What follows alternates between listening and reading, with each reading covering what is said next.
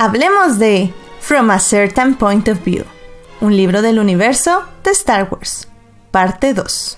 En la primera parte de esta entrega les hablé acerca de dónde surge este libro, que es el 40 aniversario de A New Hope, y sobre algunos de los cuentos que lo componen. Entre ellos, cuentos que transcurren en la aburrida Tatooine y otros que transcurren en la Death Star, los cuales nos hablan de ambición, de poder y de la burocracia del imperio. En esta segunda parte hablaremos de los Jedi, de los rebeldes y de otros cuentos en From a Certain Point of View. Sobre los rebeldes tenemos siete cuentos. Algunos de ellos hablan sobre los pilotos más importantes de la rebelión, como Dex o como Biggs. Sin embargo, los tres que más me gustaron no hablan de ninguno de ellos. El primero que me encantó fue La Hina, por Will Wheaton, del cual solo diré que es un devastador cuento, que, aunque el final es predecible, sí llega a impactar al lector. Grounded, por Greg Ruka, quien escribió Guardians of the Wheels. Esta es la historia de Nera Case, una mecánica y manejadora de pilotos. Esta historia cuenta la batalla de Yavin desde su punto de vista y cómo, a pesar de que para muchos fue una batalla ganada, para ella significó perder la vida de muchos pilotos valiosos. De hecho, en The Last Jedi, cuando Leia lamenta la pérdida de vidas humanas al inicio de la película, me recordó mucho a este libro. Contingency Plan, por Alexander Fred escritor de Twilight Company. Este cuento habla sobre el plan B de Mon Mothma por si la estrella de la muerte destruía Yavin 4. Un interesante acercamiento al pensamiento de este personaje y su papel en la rebelión. Sobre Jedi y Sith hay cuatro cuentos que la verdad valen mucho la pena.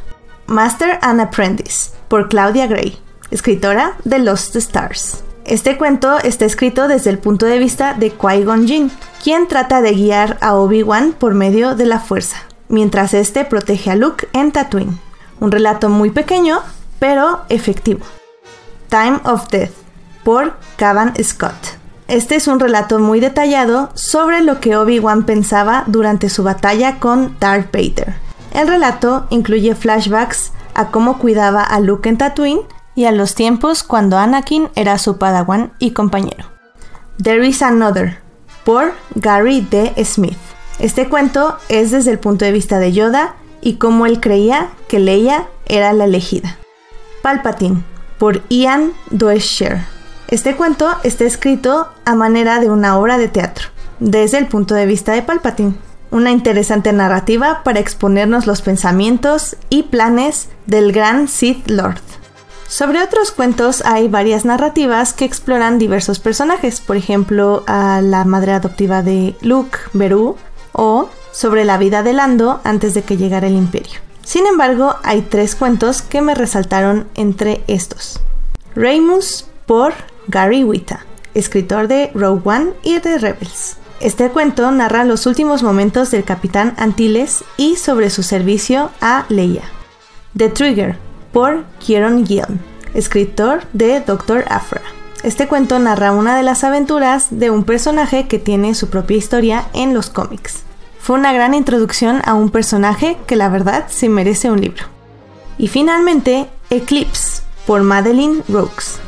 Este es un doloroso relato sobre cómo los organas vivieron sus últimos días de vida. Muestra cómo la esperanza nunca muere y que siempre hay que confiar en que volveremos a ver a nuestros seres queridos, de una manera u otra. Con esto termino mi revisión de From a Certain Point of View. Creo que este libro, para los que no son fans de Star Wars, puede resultar a veces un poco pesado y un poco sin sentido, ya que ciertos personajes no tienen las mejores historias. Sin embargo, para un fan o alguien que le interese el universo de Star Wars, es un libro muy interesante que aporta más a una película que hemos visto mil veces. Además de que junta a los mejores autores de la literatura de Star Wars. Por lo que, From a Certain Point of View, es un gran libro del universo de Star Wars.